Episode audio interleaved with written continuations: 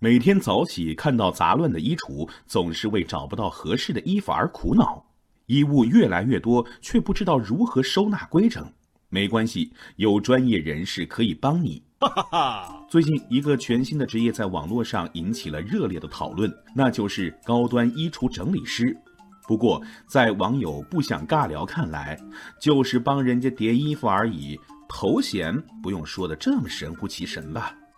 实际上，这份职业却并不像听上去的那样简单。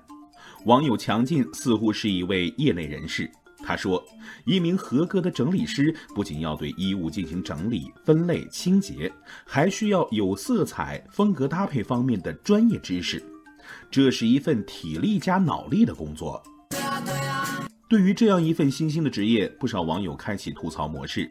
网友一路梨花说：“这服务的应该是连基本生活都不能打理，或者不想搭理的高消费人群吧。”网友小烧麦则说：“衣橱还需要别人整理，是收入限制了我的想象力。”要淡定。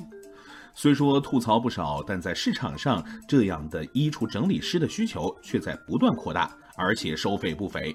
据了解，以服务中高端市场的衣橱整理师为例，有按照小时收费的，普遍以三百元每小时起收；也有按照衣服数量进行收费的，从几百元到几万元不等。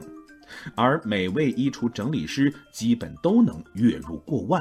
哦，时尚又多金，不少网友看到就业新的可能性。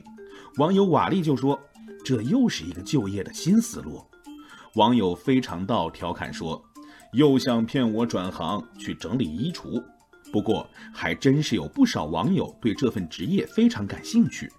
网友肥司机就说：“喜欢整理，居然真有这样的行业，我想去。”网友徐悠悠也说：“处女座收拾整理神马的都挺在行的。”人类的需求在不断上升，新的职业会不断出现。